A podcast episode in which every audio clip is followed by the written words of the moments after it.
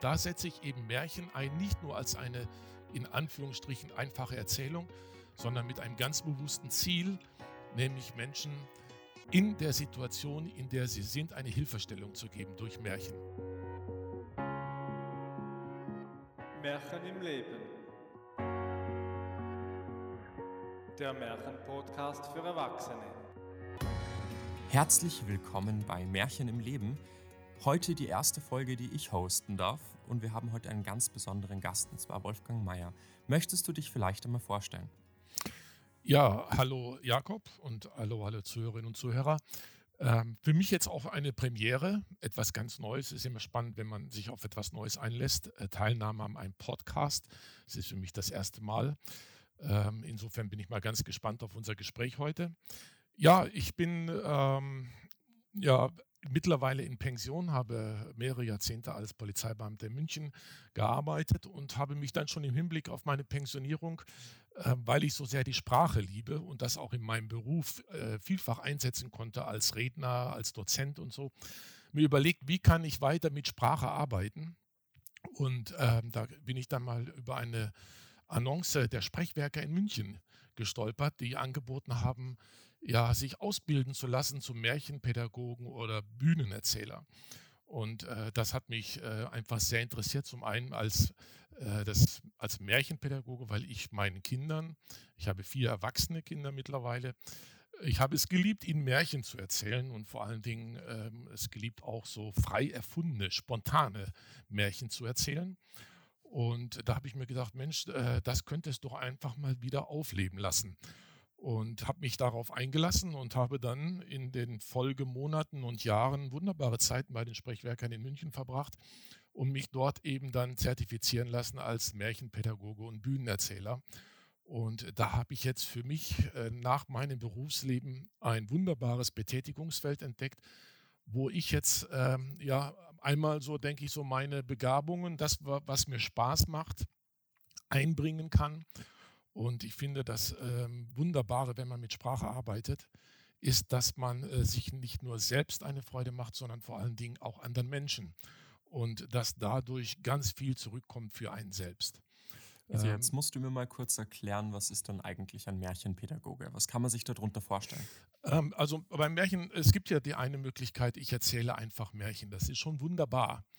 Ähm, aber ich kann natürlich Märchen äh, erzählen auch mit einer äh, mit der Zielrichtung, einem Menschen etwas äh, deutlich zu machen oder ihn einfach äh, zu stärken in bestimmter Hinsicht. Also wenn ich jetzt sage zum Beispiel, ich möchte Kindern Märchen erzählen, um sie stark zu machen, um ihre Resilienz zu fördern, ähm, um sie ähm, um ihnen zu helfen, vorurteilsfrei zu handeln und so. Und da kann ich Märchen einsetzen als ein wunderbares Werkzeug.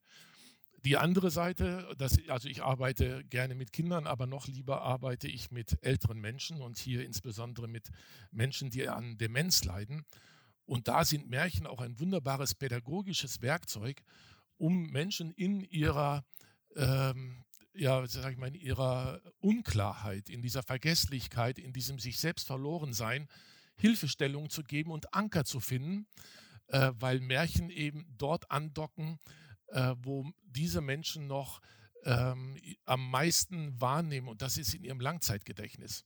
Und da findet dann eben eine Kopplung statt. Und da kann ich Märchen einsetzen und die Sprache, um ihre äh, Sinne anzuregen, um Emotionen anzuregen, um äh, sie, wenn sie äh, sehr unruhig sind, sie zur inneren Ruhe zu führen und so. Und da setze ich eben Märchen ein, nicht nur als eine in Anführungsstrichen einfache Erzählung, sondern mit einem ganz bewussten Ziel, nämlich Menschen in der Situation, in der sie sind, eine Hilfestellung zu geben durch Märchen. Und äh, wenn man das dann erlebt, dass da eine Rückmeldung kommt und dass man da ähm, wirklich ähm, Dinge auf den Punkt bringt und etwas erreicht, äh, dann ist das für mich das Wunderbarste. Also ich meine, das ist immer so, als Märchenerzähler ist ja diese Verbindung zwischen dem Erzählenden und dem Hörenden äh, wenn da diese äh, Verbindung da ist und eine enge Verbindung da ist, ähm, dann ist das etwas, was sich einfach sehr, sehr gut anfühlt. Und ähm, das ist so das Ziel von Märchenpädagogik, eben Märchen einzusetzen, um Menschen in ihren Situationen zu helfen und sie zu stärken und zu ermutigen. So, das ist so meine Definition, so wie ich das verstehe. Es gibt bestimmt auch andere wissenschaftliche Definitionen dafür. Es hört sich auch irrsinnig wertvoll an, also auch für, für die Gesellschaft. Und ich finde, da merkt man auch schon wieder, wie viel Märchen eigentlich quasi bewirken und ausrichten können. Vor allem eben auch, wie du schon sagst, eben weil man damit einfach auch Märchen und Gefühle verbinden kann. Ich finde das wirklich klasse, was du da machst. Äh, wenn wir schon beim Überthema Märchen sind, würde ich einfach mal kurz eine kleine Zwischenfrage dazwischen mhm. hineinfallen lassen. Und zwar, wenn du ein Märchencharakter oder eine Märchenfigur wärst oder Märchenwesen, was für eins wärst du denn? Ähm, also ich glaube, ich wäre schon, äh, würde mich auch sehen als ein Kämpfer für Gerechtigkeit oder äh, so ein bisschen, ich sage es jetzt mal so ein bisschen spaßig, so als ein Robin Hood oder als ein, ein Held, der sich einsetzt für die Unterdrückten, für die Ausgeschlossenen, für die, die nicht gesehen werden. Äh, das wäre so äh, meine Märchengestalt, so wie ich mich vorstellen könnte. Und ähm, wenn ich dann vielleicht manchmal so, wenn du mich jetzt nach einer Tiergestalt fragen würdest in einem Märchen, äh, ich werde manchmal gefragt, ja auch so, was für ein Tier würdest du gerne sein, dann wäre ich gern der Esel, äh, weil der Esel eben ähm, sympathisch. Ja, einfach grundsätzlich unterschätzt wird. Ähm, aber weil der Esel einfach auch ein Tier ist, was ein klares Ziel hat, was dieses Ziel verfolgt und was auch ein Tier ist, was auch Menschen trägt, was Lasten trägt ähm, also das, das verbindet sich dann so. Ne? Also dieser Held und der Esel, das ist für mich so, es, die verschmelzen dann so in ihrem Auftrag, nämlich sich einzusetzen und äh, Lasten zu übernehmen oder Lasten abzunehmen. Ich finde vor allem auch die erste Beschreibung, die du hattest, passt recht gut zu deiner ersten Berufswahl, also zum Polizisten. Ja. Dieses Beschützen, dieses, dieses äh, gerechte, ich finde, das passt recht gut. Siehst du da auch irgendwie Zusammenhänge? War das auch eine Intention für dich damals zu sagen, okay, ich möchte in die Richtung gehen? Absolut. Also ich äh, bin auch lange in der Polizeiausbildung gewesen und habe immer die jungen Polizeianwärter gefragt, was ist denn ihre Motivation, dass sie Polizist werden? Und da habe ich oft gehört, ja, eine gute Bezahlung, ähm, ein sicherer Job ähm, und also für mich die Motivation, die erste Motivation und das Bild, was ich heute noch vom Polizeibeamten oder Beamtin habe, ist dein Freund und Helfer. Und ähm, ich glaube, das steht für mich hinter all den anderen Dingen, die nette Begleiterscheinungen sind. Aber ähm, das hat mich manchmal ein bisschen verwundert, dass ich das so ein bisschen vermisst habe, äh, weil das nicht mehr so oft gekommen ist bei jungen Polizeianwärtern, dieses Bild oder überhaupt dieses Bild in der Gesellschaft auch vom Polizisten als Freund und Helfer. Aber das ist das, was mich motiviert hat, Polizist zu werden. Und das ist, glaube ich, auch meine Motivation. Ich bin auch neben Märchenerzähler in vielen sozialen Bereichen aktiv. Ähm, einfach, was mich motiviert. Ähm, und was, glaube ich, letztendlich, und da kommen wir dann auch dann vielleicht hinterher später noch bei dem Märchen, was wir besprechen wollen, drauf, was Menschen auch motiviert, ähm, ja, oder was das Leben ausmacht, ist letztendlich das Füreinander-Dasein. Das ist auch, finde ich, eine sehr gute Überleitung. Du hast ja ein Thema bzw. ein, ein Märchen rausgesucht. Und ja. zwar die Reise zur Sonne. Möchtest du uns vielleicht kurz erklären und erzählen, worum es denn in diesem Märchen geht? Ähm, ich weiß nicht, äh, wie es dir gegangen ist, Jakob, als ich dir diesen, äh, dieses Märchen benannte. Ähm, es ist ja so, wenn ich dann manchmal nach Märchen recherchiere, dann ist für mich schon manchmal so der erste, die erste Auswahl nach dem Titel des Märchens. Und ähm, die Reise zur Sonne, ich habe das Märchen natürlich vorher noch nicht gekannt, also jetzt äh, vor längerer Zeit noch nicht, das erste Mal dann gelesen. Aber da hat mich schon dieser Titel motiviert. Also es ist, es geht wieder darum, wie in vielen anderen Märchen auch, dass sich eine Person, ein Mensch macht sich auf, aus den unterschiedlichsten Gründen und geht einen Weg. Und äh, oftmals findet man das nicht in einem Titel, sondern erst dann, wenn man das Märchen anliest, worum es denn tatsächlich geht. Und hier ist es etwas, wo sofort der Titel sagt, hey, hier geschieht eine Reise, hier macht sich jemand auf den Weg. Und wohin macht er sich auf den Weg zur Sonne? Und ich weiß nicht, Jakob, was du für ein Bild von Sonne hast. Ähm, ich liebe die Sonne und ich liebe das Licht. Und äh, das war schon für mich schon mal ein Anknüpfungspunkt, wo ich sage, wow, das Märchen klingt interessant. Eine Reise zur Sonne. Ähm, eine Reise vielleicht vom Schatten ins Licht, von der Dunkelheit ins Licht. Und ähm, da geht es, glaube ich, so ein bisschen drum, dieses Märchen, wenn wir das besprechen, da finden wir uns wieder in vielen Lebensrealitäten, so wie wir heute die Welt wahrnehmen und aber auch in dieser tiefen Suche nach dem Sinn des Lebens. Was macht eigentlich das Leben aus? Und ähm, während also hier ein Mensch sich auf die Reise macht, begegnet er vielen Fragestellungen, auf die er letztendlich, glaube ich, auch und auch wir als Hörer oder Leser dieses Märchens eine Antwort finden. Und ich glaube auch, dass unsere Zuhörer es kaum abwarten können, bis sie das Märchen endlich hören können. Also viel Spaß. Die Reise zur Sonne. Ein Märchen aus der Slowakei, gelesen von Pamela Mucha. An einem Königshofe war einmal ein Küchenjunge. Aber wenn auch nur ein Küchenjunge, er wäre, hätte man ihm stattliche Kleider angelegt, unstreitig der schönste, beste Junge im ganzen Lande gewesen. Er wurde mit der Tochter des Königs bekannt, die um ein Jahr jünger war als er, und sie befreundeten sich so dass von dieser Zeit an kein Tag verging, wo sich nicht die Prinzessin mit ihm in dem großen königlichen Garten unterhalten hätte. Den Ratgebern des Königs war dies nicht recht, eine Prinzessin und ein Küchenjunge. Sie rieten dem alten König, ihn fortzujagen. Der alte König folgte seinen Ratgebern und befahl den Küchenjungen fortzujagen. Die Prinzessin aber brach in Tränen aus, sobald sie ihn nur anrührten, denn sie hatte ihn sehr lieb und wusste nicht, wie sie sich ohne ihn unterhalten könnte. Ach was, dachte der alte König, dann soll er doch hier bleiben. Sie sind ja noch Kinder, mit der Zeit werden sie schon zu Verstand kommen. Und ließ alles beim Alten. Es blieb also alles, wie es war. Die Kinder spielten miteinander und niemand durfte sie hindern. Allmählich hörten sie auf, Kinder zu sein, ihre Freundschaft aber dauerte fort und wurde von Tag zu Tag inniger und fester. Die Prinzessin wuchs heran, sie war bereits heiratsfähig. Von allen Enden der Welt kamen Prinzen herbei, um sie zu werben. Der königliche Palast erscholl von Musik und Becherklang des Weins, und es gab köstliche Speisen in Hülle und Fülle. Die Prinzessin konnte, wenn sie wollte, zehn Königssöhne haben, aber sie zog sich allein zurück, sobald sie nur konnte, und eilte, sich mit ihrem Küchenjungen zu unterhalten. Und wenn sie der Vater fragte, wer ihr gefalle, wen sie zum Gemahl haben wolle, antwortete sie immer, dass ihr der Küchenjunge am besten gefalle, dass sie keinen andern zum Mann nehmen wolle.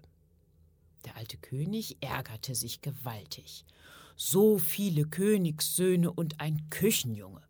Er berief seine Ratgeber, damit sie ihm sagten, was er tun solle. Sie rieten ihm sogleich, den Küchenjungen umbringen zu lassen. Aber dem guten König schien es ungerecht, den unschuldigen Jungen gewaltsam töten zu lassen. Erlauchter König, sprach der weiseste der Ratgeber, scheint dir das Unrecht, so schicken wir ihn auf gute Weise irgendwo hin, dass er, wenn er auch hundert Jahre reist, nicht wiederkehren kann. Schicken wir ihn zur Sonne, dass er sie frage, warum sie vormittags immer höher steigt und alles mehr und mehr erwärmt, und warum sie nachmittags immer niedriger sinkt und alles minder und minder erwärmt. Dieser weise Rat gefiel dem König. Wenigstens, sprach er, wird ihn meine Tochter vergessen, wenn sie ihn so lange nicht sieht. Sie riefen sogleich den Küchenjungen, gaben ihm Geld auf den Weg und schickten ihn zur Sonne, damit er Antwort auf die Frage brächte. Mit Tränen verabschiedete sich die Königstochter von ihrem Freund. Mit schwerem Herzen begab er sich auf den Weg. Niemand konnte ihm sagen, welchen Weg er nehmen solle. Allein sein eigener Verstand sagte ihm, nicht der Sonne entgegenzugehen, sondern der Sonne nachzugehen, gerade dorthin, wo sie untergeht. Er ging und ging durch tiefe Wälder auf unwegsamen Pfaden, bis er nach langem Gehen in ein fremdes Land kam, wo ein mächtiger, aber blinder König herrschte. Als der König erfuhr, woher er komme, wohin er gehe, was er beabsichtigte, ließ er ihn sogleich vor seinen goldenen Thron rufen, denn er brauchte einen guten Rat, welchen ihm niemand als die Sonne erteilen konnte. Der Küchenjunge kam. Du gehst zur Sonne, mein Sohn? So ist es. Nun, wenn du hingehst, so frag die Sonne doch, warum ich, ein so mächtiger König, auf meine alten Tage erblindet bin. Wenn du das machst, gebe ich dir die Hälfte meines Königreichs.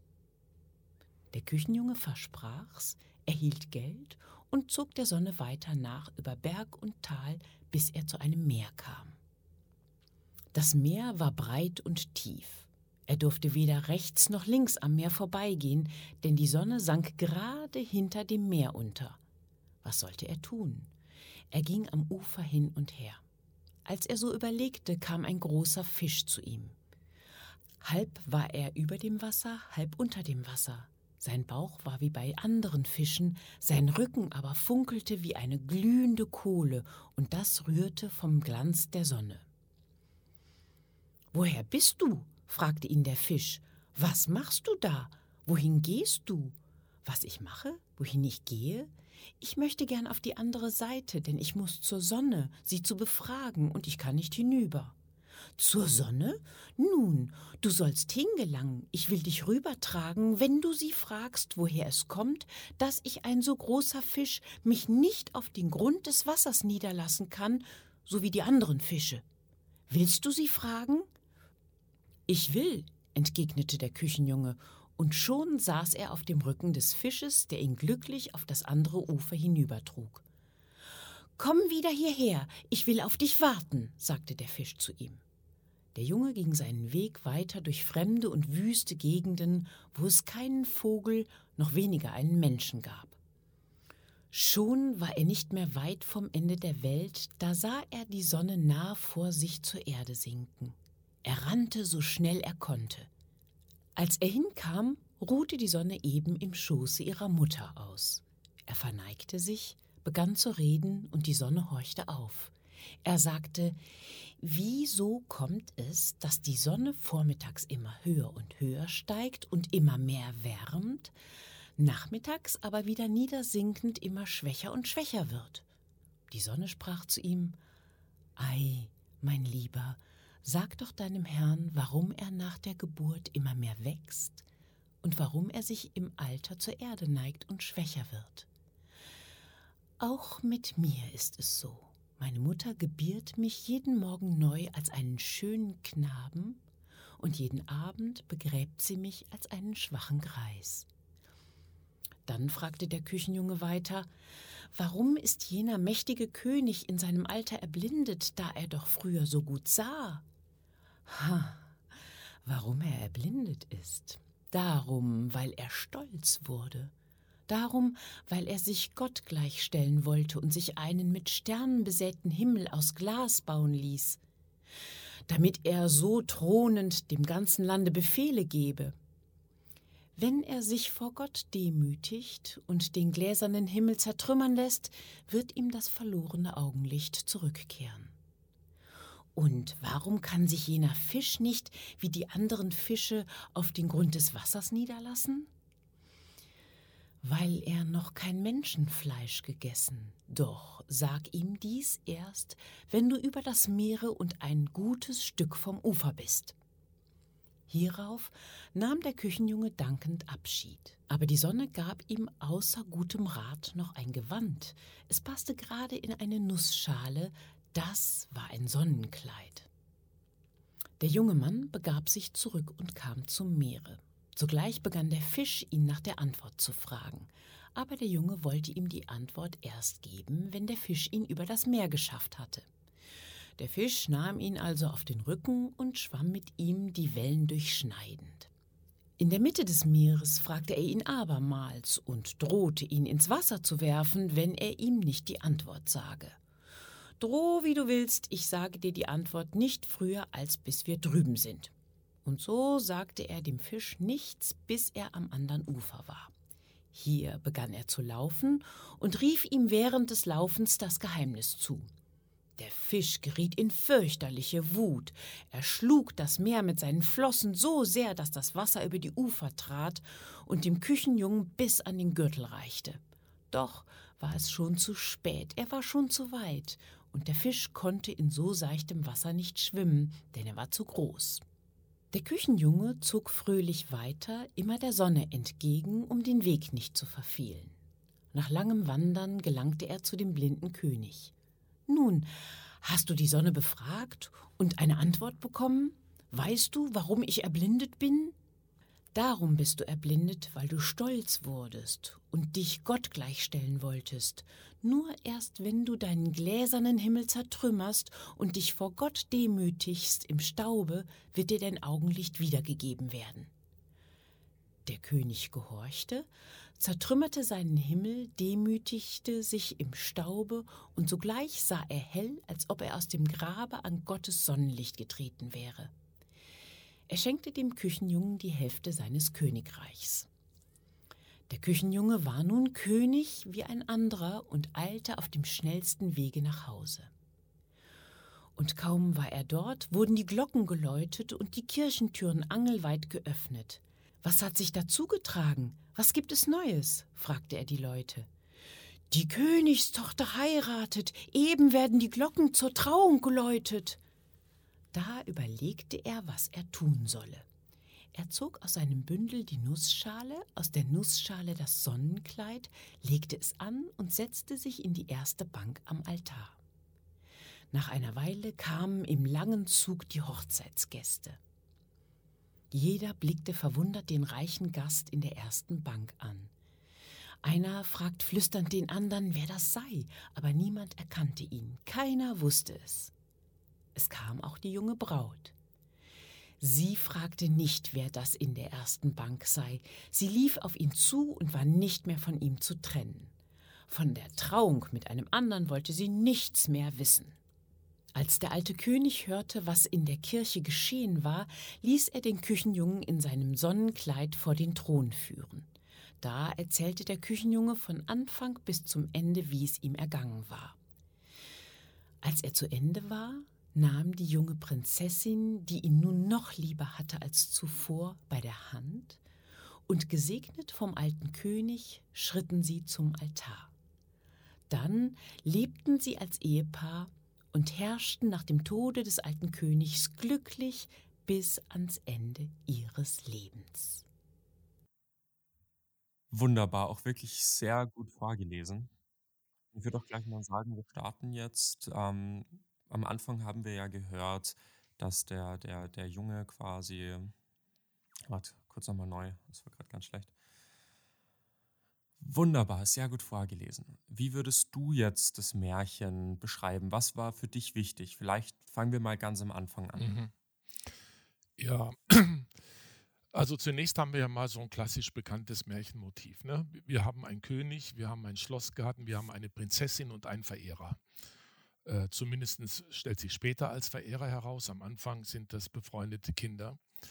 Und ähm, ja, das ist so etwas, was man aus vielen, vielen Märchen kennt. Was hier jetzt für mich äh, schon ganz besonders ist, wir werden hier nicht sofort in eine Anderswelt mitgenommen, ähm, sondern wir beginnen hier in einer realen Welt, also wo reiche und mächtige Herren ihre Töchter nicht an Küchenjungen vergeben. Ähm, und da entdecke ich mich und mein Leben und meine Umgebung, das Leben von heute total wieder weil das ist das Leben in heutigen Gesellschaften weltweit unterschiedlich ausgeprägt. Äh, man würde es vielleicht so umgangssprachlich als Standesdünkel bezeichnen, aber ähm, hier geht es um Chancenungleichheit, nämlich aufgrund hier äh, Vermögen, Herkunft, vielleicht Bildung, Religion, Hautfarbe, Geschlecht. Ähm, also selbst die Menschen lieben sich, sie mögen sich, sie dürfen nicht beieinander kommen, weil sie einfach die, das Umfeld, die Gesellschaft sagt, das passt nicht. Die dürfen nicht zusammenkommen. Und das ist schon mal etwas, womit ich mich als Leser oder auch als erzählende Zuhörerin äh, sehr stark identifizieren kann. Das ist nicht etwas, was weit ab ist in der Ferne, sondern das ist Alltagsrealität in diesem Märchen wiedergegeben. Ich weiß nicht, wie lang dieses Märchen ist, denn wie alt, äh, da können wir sagen, es ist ein Problem, glaube ich, das die Menschheit von Anfang an bis heute beschäftigt, nämlich der Umgang mit Diskriminierung aufgrund unterschiedlichster Motivationen. Hattest du solche Situationen selbst schon in deinem Leben? Ähm, also ich selbst, nee, ich glaube, ich äh, war, glaube ich, immer sehr privilegiert. Ich bin in guten Verhältnissen aufgewachsen. Ähm, ich hatte nie ähm, jetzt sagen wir finanzielle Probleme. Ich hatte als Polizeibeamter einen guten Status. Ähm, also ich habe das selbst nie gespürt, aber ich war ähm, jahrzehntelang zum Beispiel auch in der Rechtsextremismusprävention als Polizeibeamter tätig und in vielen Schulen. Ich war in Schulen, äh, wo junge Leute schon den Stempel hatten, du bist Verlierer, du äh, hast keine Chance. Ähm, und wo Menschen tatsächlich Diskriminierung erfahren aufgrund ihrer Herkunft oder ihrer Hautfarbe.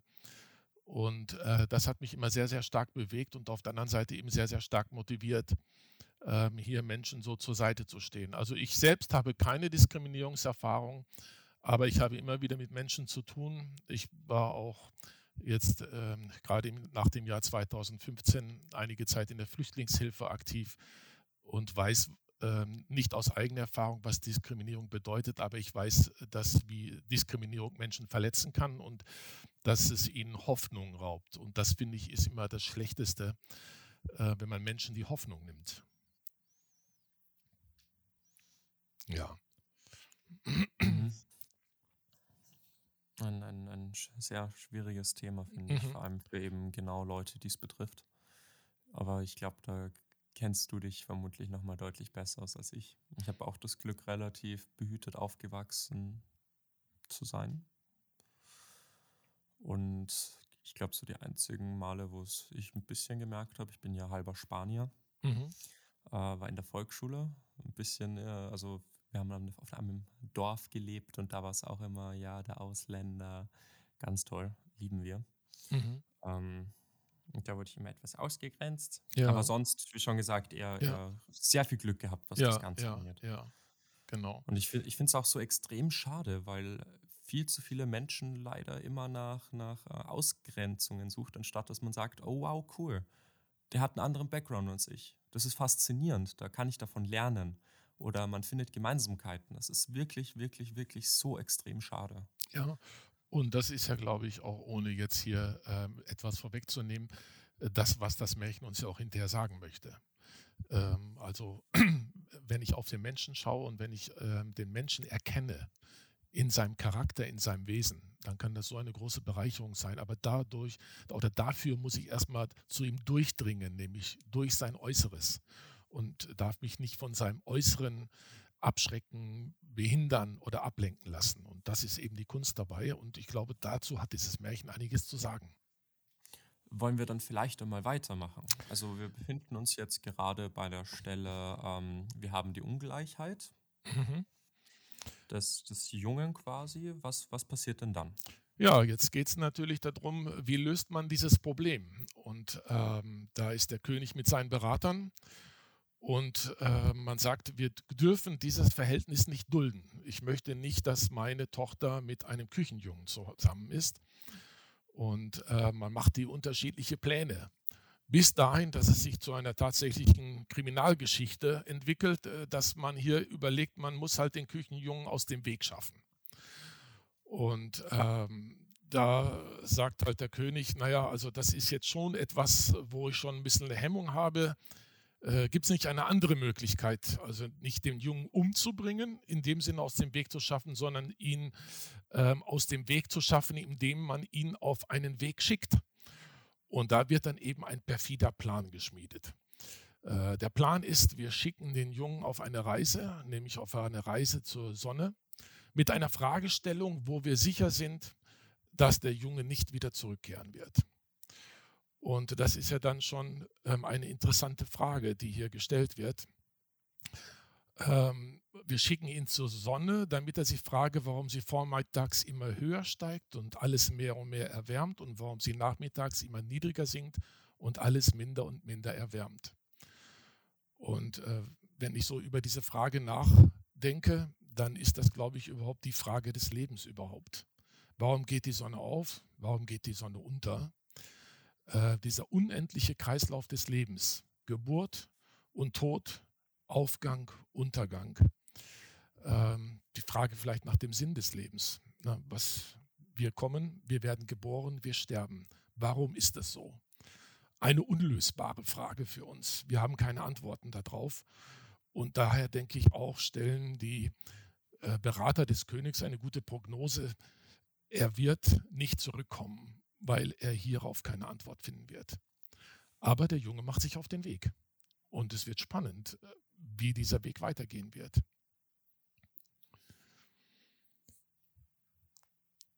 Er begegnet ja als erstes mal diesem König.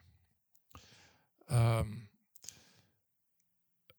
und zwar ist ja hier eine Begegnung wieder mit einer weltlichen Macht.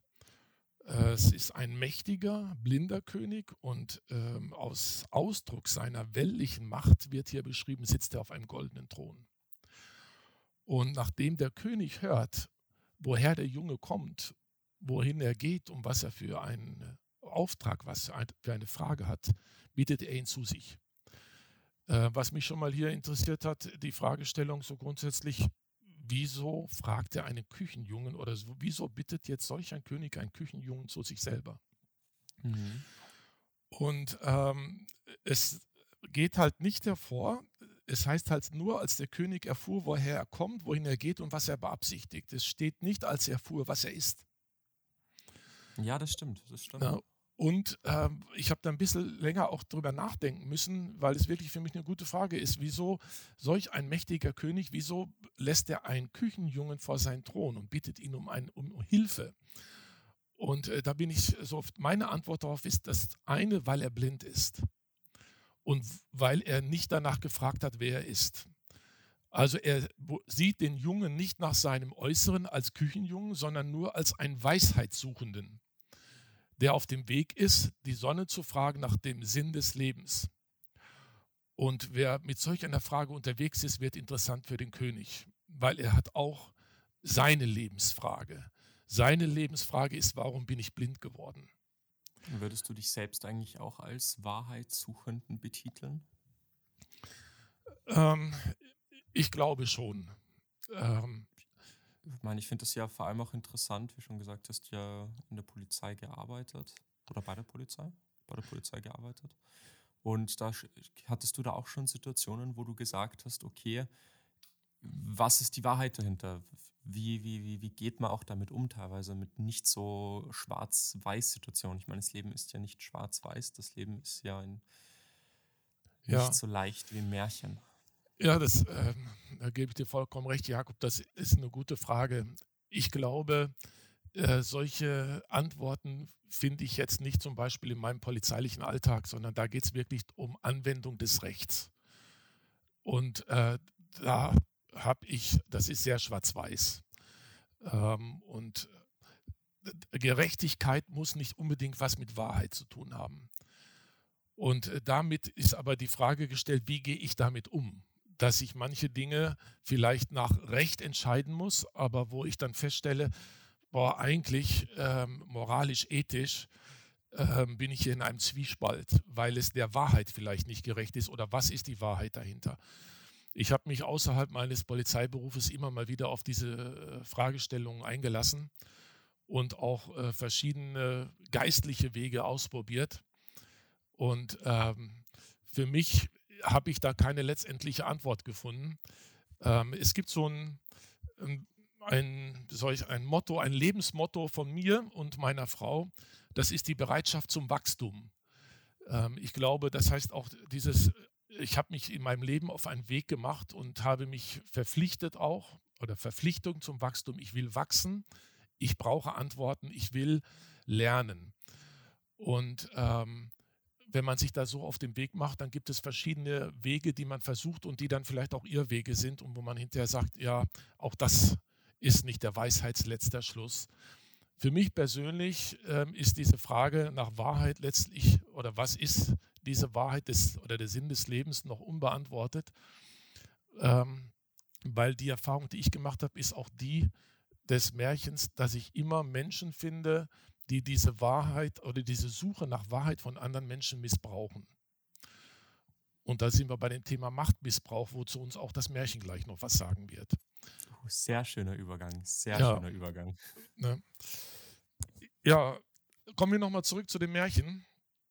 Ähm, jetzt für mich ähm, ist die nächste Frage äh, oder der nächste Aspekt hier, der Junge, äh, der Küchenjunge bleibt sich ja selbst treu.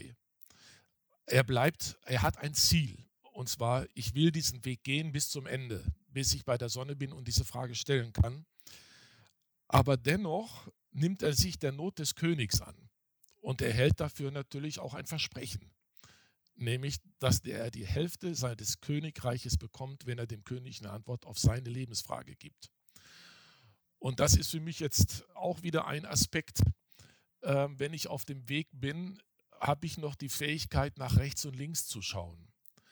Ähm, der Junge, der Küchenjunge hat ein klares Ziel. Er schaut ganz klar nach vorne. Er ist auf dem Weg zur Sonne. Und er geht, das ist auch interessant. Ich weiß nicht, ob du über diese Frage gestolpert bist ist, oder es heißt ihr, er hat einmal seinen Verstand eingesetzt, als er sich auf den Weg gemacht hat. Und dann, deswegen ist er der Sonne nicht entgegengegangen, sondern er ist der Sonne nachgegangen.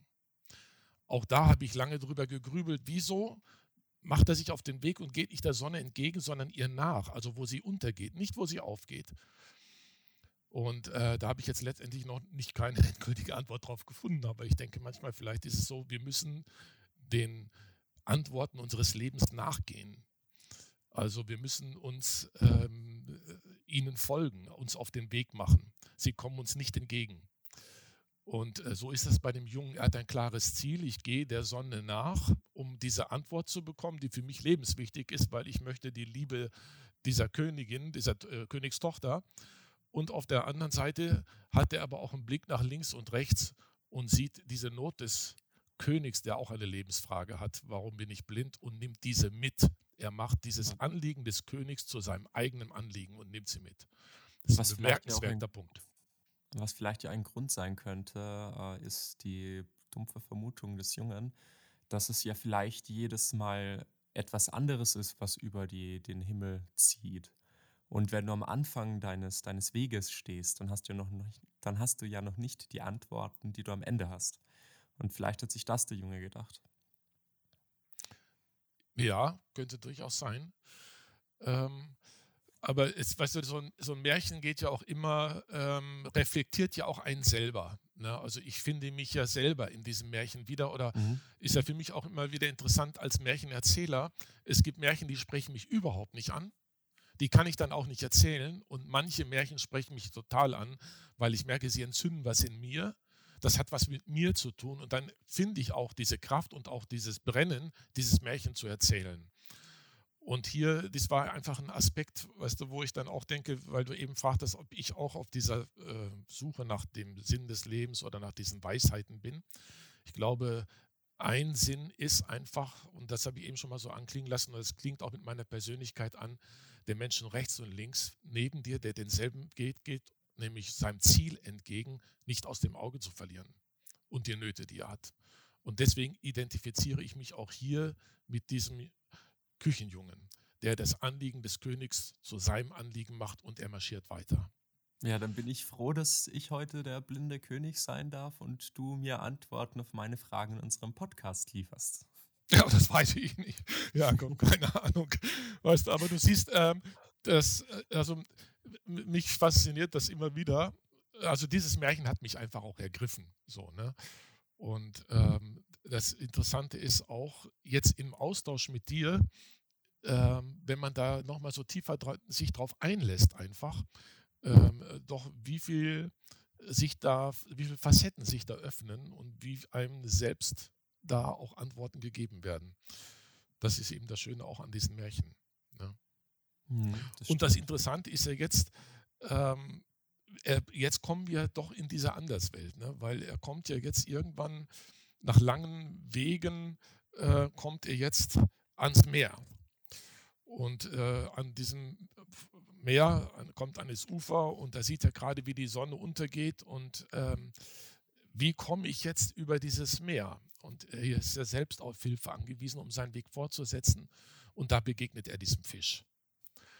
Und ähm, ja, wir haben ja gehört, der Fisch hat auch eine Frage, eine Lebensfrage, ähm, weil er, warum kann er nicht wie andere Fische auf den Grund des, des, des Meeres sinken? Ja, und er muss immer oben praktisch schwimmen und hat seinen Rücken, ist also wie Gold verbrannt. Ich vermute jetzt einfach mal so von der Sonne. Und auch hier geht die Frage an den Jungen, ähm, wo gehst du hin? Was machst du? Ähm, ah, du hast eine Frage an die Sonne. Kannst du vielleicht meine Frage mitnehmen an die Sonne? Mhm. Und ähm, auch diese Frage nimmt der Junge mit. Und ähm, dann, als er letztendlich am anderen Ufer ist, ist er einer Welt, ähm, wie heißt es hier, also fremde und wüste Gegend, wo es kein Vogel gibt, noch weniger ein Menschen. Es ist eigentlich praktisch ein, ein toter Raum. Und hier begegnet er der Sonne. Und jetzt hat er die Gelegenheit, der Sonne seine Fragen zu stellen. Und hier, denke ich, lernt der Küchenjunge durch drei Fragen das Geheimnis der Endlichkeit oder zumindest ein Stück davon. Antworten auf die Fragen, die ihn so brennen. Mhm. Die erste Antwort gibt ihm die Sonne, indem sie sagt, weißt du, das ist äh, so, ich muss mal gerade hier schauen, ähm, äh, wie heißt es hier? Die Sonne sprach zu ihnen einmal lieber, sag doch deinem Herrn, warum er nach der Geburt immer mehr wächst, warum er sich im Alter zur Erde neigt und schwächer wird. Auch mit mir ist es so, meine Mutter gebiert mich jeden Morgen neu als einen schönen Knaben und jeden Abend begräbt sie mich als einen schwachen Greis. Und das ist ähm, der Lauf des Lebens, der Zyklus. Der Zyklus des Lebens ist, neu geboren zu werden. Also die Sonne stirbt nicht, wenn sie untergeht, sondern sie wird aus dem Mutterschoß jeden Morgen neu geboren. Äh, der Zyklus der Unendlichkeit. Na, also Was ich da übrigens auch ganz, ganz interessant finde, weil es mir gerade einfällt, weil du vorher ähm, eben auch die, die Fremde erwähnt hast. Äh, und das passt auch wieder zum Thema des nächsten äh, Märchenleben-Symposiums. Und zwar eben mit Heimat und Fremde, dass ja. man sich erst von, von, von der Heimat aufmachen muss, um neue Dinge in der Fremde zu erleben und meistens dann eher dort die Fragen findet. Dass quasi auch teilweise aus seiner Komfortzone raus muss um äh, neue Dinge zu erleben und sich selbst weiterentwickeln zu können. Ja, auf jeden Fall. Also das ist auch etwas, wovon ich absolut überzeugt bin und was uns ja auch in vielen, vielen Märchen begegnet, ähm, dass Menschen die Komfortzone verlassen müssen aufgrund von Not, äußeren Umständen oder wie auch immer und sich auf den Weg machen und in der Fremde, um in der Fremde Heimat zu finden. Und das heißt, ähm, für den Menschen, der unterwegs ist, erstmal Heimat in sich selbst, das heißt, sich selbst zu finden und dann mhm. den Ort zu finden, ähm, an dem ich mich mit meinem Wesen, so wie ich bin, mit ihm in völliger Übereinstimmung bin. Ähm, ich habe ihn mal im Hinblick auf dieses ähm, Symposium gefragt worden, was ich denn unter Heimat verstehe. Und ich verstehe eben für mich persönlich, ist Heimat nicht unbedingt mein Geburtsort. Also mein Geburtsort kann Heimat sein, muss aber nicht sondern ich habe mich, wenn ich auf mein Leben zurückschaue, auch sehr früh auf den Weg gemacht und habe immer Orte gefunden, an denen ich auch, die auch für mich zur Heimat geworden sind. Aber das aber auch immer in Verbindung damit, weil ich mich auf den Weg gemacht habe, weil ich mich selbst mich auch stellen musste und weil ich mich auch verändert habe. Und ich habe auf diese Frage geantwortet, Heimat ist für, für mich der Ort, an dem ich mit mir selbst und der meiner Umgebung in völliger Übereinstimmung leben kann. Und ich habe ja lange Zeit in München gelebt. München war für mich äh, lange Zeit ein Heimatort. Ich bin jetzt seit zwei Jahren, lebe ich in Koblenz und ich muss sagen, hier habe ich Heimat gefunden, weil ich fühle mich total glücklich hier, weil ich irgendwie spüre, das ist mein Platz. Und dieser Ort ist für mich Heimat geworden. Fragt sich, wie lange. Das heißt nicht, das muss nicht die Heimat für mein Leben sein, sondern vielleicht gibt es irgendwann wieder einen Punkt, wo ich sage, ich mache mich wieder auf den Weg um einen neuen Ort zu finden. Und das würde dann auch wieder bedeuten, auch eine Veränderung meiner selbst. So, ne, weil mhm. ich nehme mich immer mit. Und ähm, das ist dieses auch mit dieser Bereitschaft zum Wachstum oder Bereitschaft zur Veränderung, ähm, sich in Bewegung zu halten. Letztendlich ist für mich auch dieses Leben wie die Sonne. Ähm, ich habe einen Weg bis, ich denke, ich habe mein Zenit schon überschritten, mal, sagen wir mal die Mittagssonne. Ich bin mittlerweile auch auf einem absteigenden Weg wie die Sonne, die langsam untergeht, weil ich bin jetzt dann auch 63 Jahre. Ich bin also, sagen wir, noch am Horizont zu sehen, aber wer weiß wie lange. Aber das, was kommt, ist ähm, dann vielleicht irgendwann ein neuer Aufgang, weil äh, die Sonne wird immer wieder jeden Morgen neu aus dem Mutterschoß geboren. Und so denke ich, hat jedes Leben einen neuen Anfang. Man muss aber auch, ja. Man muss aber auch dazu sagen, dass du noch äh, so hell strahlst, als wäre es gerade Mittag. ja, danke schön, Jakob.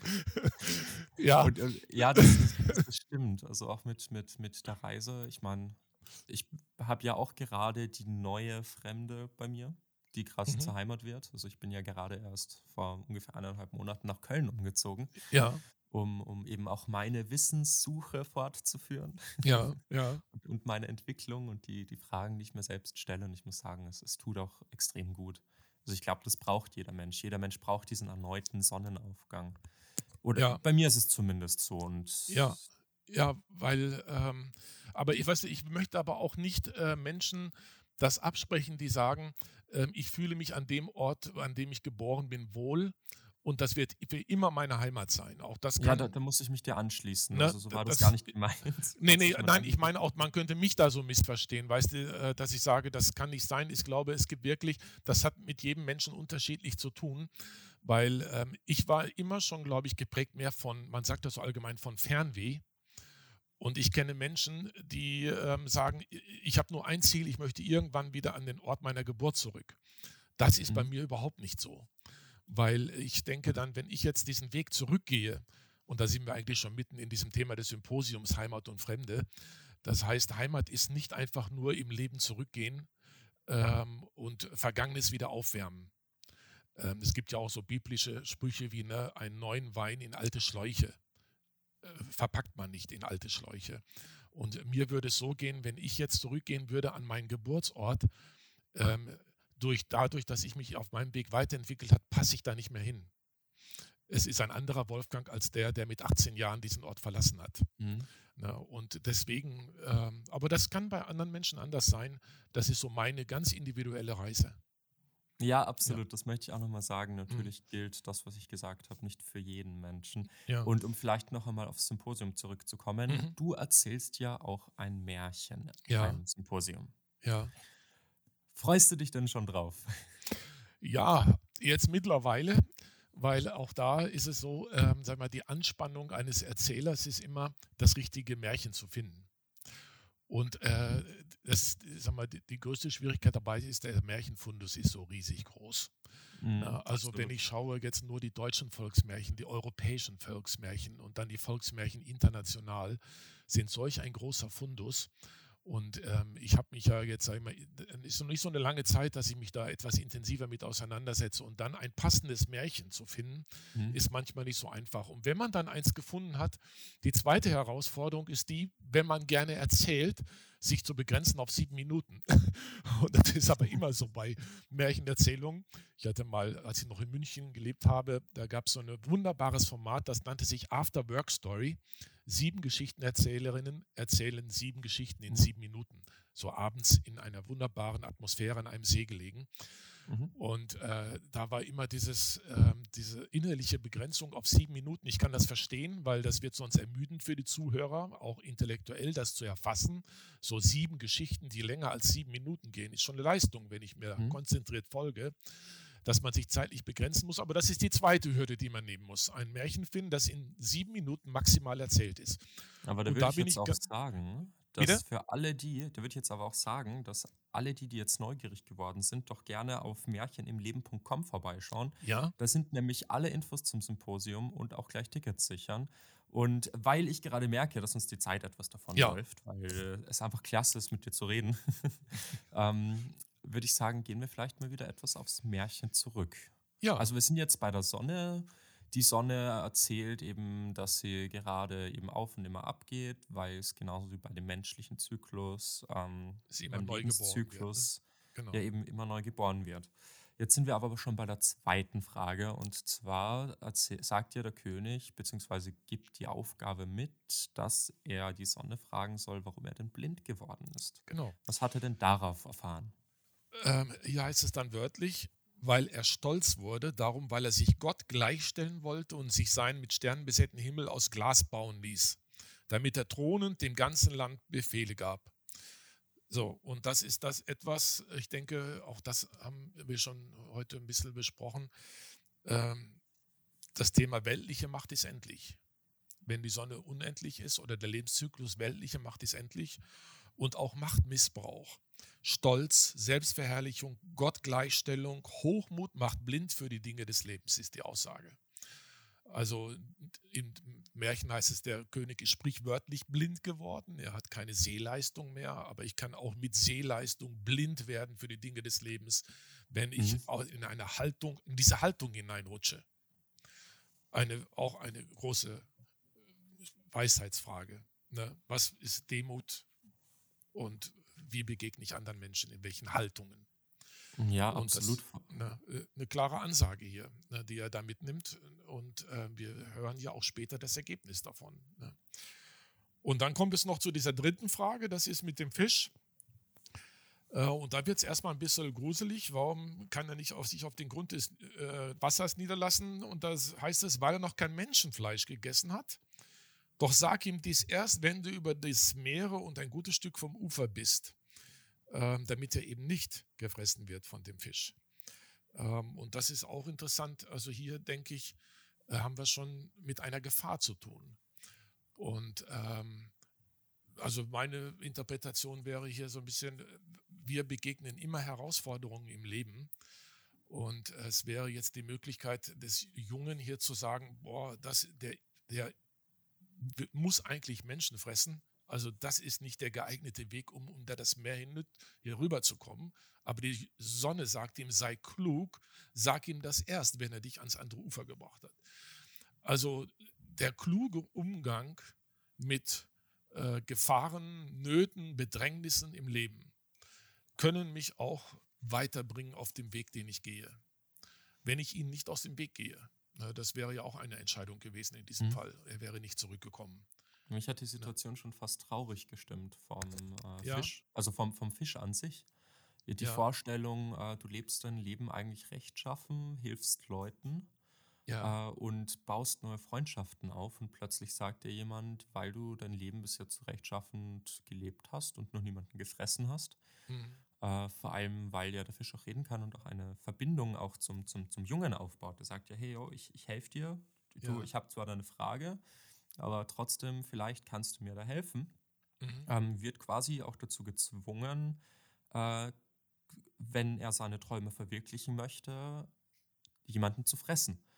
Und ich finde, das passt leider auch relativ gut zu unserer Gesellschaft, weil mhm. leider oft die, die Netten zurückbleiben. Ja. Und ganz oft leider nur die, die quasi andere fressen, ja. dann das erreichen, was sie wollen.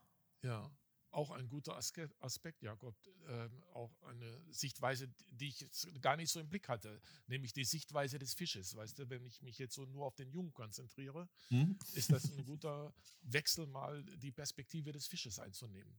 Stimmt, hast du recht, ja.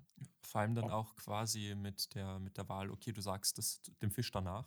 Da hat, die Fisch, da hat der Fisch ja quasi auch gar keine Wahl zu sagen, okay, ich bringe mich jetzt trotzdem rüber, weil wir uns verstehen. Sondern die Sonne geht davon aus, dass der Fisch, wenn er weiß, dass er mit dem Leid anderer sein Ziel erreichen kann, wird er es auch wählen. Ja. Wie wir ja. dann auch später sehen werden. Ja, genau. Ja. Hier gibt es noch einen interessanten Aspekt, weißt du, ähm, der auch redenswert wäre. Äh, der Kirchenjunge bekommt ja noch etwas zum Abschied von der Sonne. Außer einem guten Rat, den sie ihm mhm. gegeben hat, bekommt er noch ein Gewand, ein Sonnenkleid. Und äh, auch das kann man überlegen, was hat es jetzt mit diesem Sonnenkleid auf sich, was in eine Nussschale passt. Also was eigentlich so unbedeutend vom Äußerlichen ist, aber es ist ein Geschenk der Sonne was sie ihr mitgibt. Und ich glaube, ähm, für mich hat sich diese Antwort auf diese Frage erst etwas später erschlossen. Äh, mich hat das nur erinnert an so manche biblische Geschichten, ähm, wo jetzt dann Gott ähm, seinen Propheten oder Menschen, die sich als seine Stimme auf den Weg machen, ihn einen Mantel übergeworfen hat. So wie diese Sonne dem Jungen ein Sonnenkleid schenkt, mhm. was er dann später auch anziehen wird. Und ähm, ich könnte mir vorstellen, dass das ein Kleid ist, was so ein bisschen von einem Äußeren ablenkt, nämlich dem Äußeren als Küchenjungen und was ihm Autorität gibt. Dann später, wenn wir sehen werden, wenn er wieder vor den König tritt. Mhm. Ja. ja. und dann geht er, macht er sich wieder zurück auf den Weg. Es läuft jetzt alles prima. Der Fisch ähm, gerät in fürchterliche Wut, als er merkt, dass er da praktisch ähm, ja, um das Menschenfleisch gebracht worden ist. Ähm, und dann kommt er aber auch wieder an dem blinden König vorbei. Er gibt ihm die Antwort und was ist das Ergebnis? Ähm, der König gehorcht dem Küchenjungen. Und das ist, glaube ich, auch etwas jetzt, was mit diesem Sonnenkleid zu tun hat. Ähm, er gehorcht ihm. Er zertrümmert den Himmel. Er demütigt sich im Staub und sogleich sah er hell, als ob er auf den Grabe an Gottes Sonnenlicht getreten wäre und er schenkte dem Küchenjunge die Hälfte seines Königsreichs. Erstaunlich. Also diese Umkehr, äh, diese Reue, praktisch, äh, dass er sich in den Dreck wirft und er erkennt, ich habe mich erhoben und äh, wieder den Boden unter den Füßen bekommt und von seinem goldenen Thron heruntersteigt, aufgrund der Aussage, die der Küchenjunge ihm mitbringt. Auch sehr bemerkenswert. Dann, mhm, absolut. Ja, und auch der Küchenjunge, eilt auf dem schnellsten Weg nach Hause, wo schon die Glocken läuten. Und da erkennt er, dass gerade die Königstochter heiraten soll. Es werden die Glocken zur Trauung geläutet. Und da überlegt er, was er nun tun soll, und er zog aus seinem Bündel die Nussschale, das Sonnenkleid, legt es sich an und setzt sich in die erste Bank am Altar. Und jetzt ist es so, kein Mensch erkennt ihn. Ich vermute mal einfach aufgrund des Sonnenkleides, was er anhat, aufgrund der Autorität, die er ausstrahlt. Und das sind ja alles Menschen aus seiner alten Umgebung. Die einzige, die ihn erkennt, auch als den Menschen, als den Küchenjungen, das ist eben diese Prinzessin, die ihn vom Wesen her kennt. Mhm. Die Menschen mhm. schauen wieder auf das äußere Mensch, was ist das für einer? Und sie erkennt ihn, das ist der Küchenjunge, das ist meine große Liebe, den ich jetzt eben hier wiederkennt wiedererkennt. Ja, und dann erzählt der, äh, der Küchenjunge, in seinem Sonnenkleid tritt er vor den alten König und erzählt ihm von seiner Reise, warum die Sonne steigt und sinkt. Und da segnet der alte König das junge Paar und auch er steigt herab von seinem Thron. Und der Küchenjunge und die Königstochter herrschen nach der Hochzeit als König und Königin bis an ihr Grab. Also das ist auch die größte Verwandlung. Die Könige sind alle herabgestiegen von ihren Thronen und der Küchenjunge ist, hat sich verwandelt selbst zum König, ist aber sich selbst immer treu geblieben. Das ist das wunderbare Ende dieser wunderschönen Geschichte. Klasse. Applaus. Eine wirklich, ein wirklich klasses Märchen. Also ich bin auch sehr froh, dass du das ausgewählt hast. Ich habe es davor nicht gekannt. Mhm. Und ich, ich finde, es ist einfach ein wirklich, wirklich schönes Märchen, das man sich ja. gerne anhört. Und aus dem man, wie wir ja gemerkt haben, auch viel lernen kann. Ja, auf jeden Fall. Ne? Auch ein sehr, sehr schönes Märchen. Und ähm, ich erzähle es auch immer wieder sehr, sehr gern. Genau. Gibt es da noch irgendwas, was dir gerade durch den Kopf geht? Ähm, was mir durch den Kopf geht, ja, ich hätte mich gerne noch viel, viel länger mit dir unterhalten. Das kann ich nicht zurückgeben. Aber da, Märchensymposium. Das ja. ist nicht mehr so lange hin. Genau. Kann ich jedem empfehlen. Es werden hervorragende oder es geht ja nicht um die Erzählerinnen und Erzähler, sondern es geht um die Märchen, die im Mittelpunkt stehen. Mhm, absolut. Und, und ähm, aber es wird wunderbare Märchen geben und es wird auch wunderbare Märchenerzählerinnen und Erzähler geben, die diese Märchen auf die Bühne bringen. Und ich freue mich selbst darauf. Es ist für mich das erste Mal, dass ich an diesem Symposium teilnehme. Und ich glaube, ob, wenn ich Besucher bin, Zuhörerin oder Zuhörer oder auch die Erzähler, wir werden alle eine sehr gute Zeit haben. Oh, das auf jeden Fall. Im Allgemeinen wird das, wird das sehr schön. Ja. Ich meine, es gibt, glaube ich, wenig, was so viel äh, Verbundenheit bringen kann wie Märchen.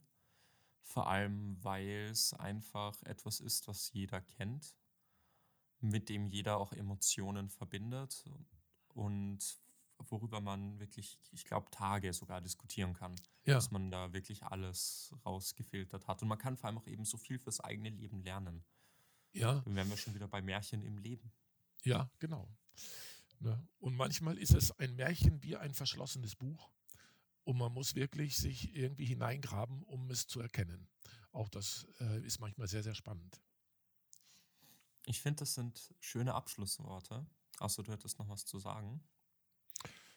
Ähm, Jakob, das war für mich jetzt mal, ähm, du weißt, ein bisschen eine Herausforderung, weil ich noch nie ähm, Gast eines Podcastes war. Aber es hat mir Mhm. sehr, sehr viel Spaß gemacht, vor allen Dingen mit dir als Gesprächspartner. Kann ich nur Und, zurückgeben. Es war ja, mir auch eine und- große Ehre. Und ähm, ja, ich äh, habe wieder was auf meinem Weg dazugelernt. ähm, Podcast kann eine sehr schöne Sache sein. Mhm, absolut.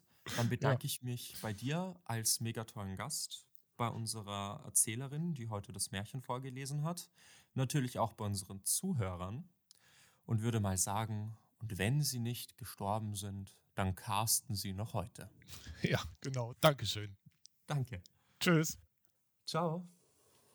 So, dann stoppen wir. Die Initiative Märchen im Leben wurde 2018 ins Leben gerufen.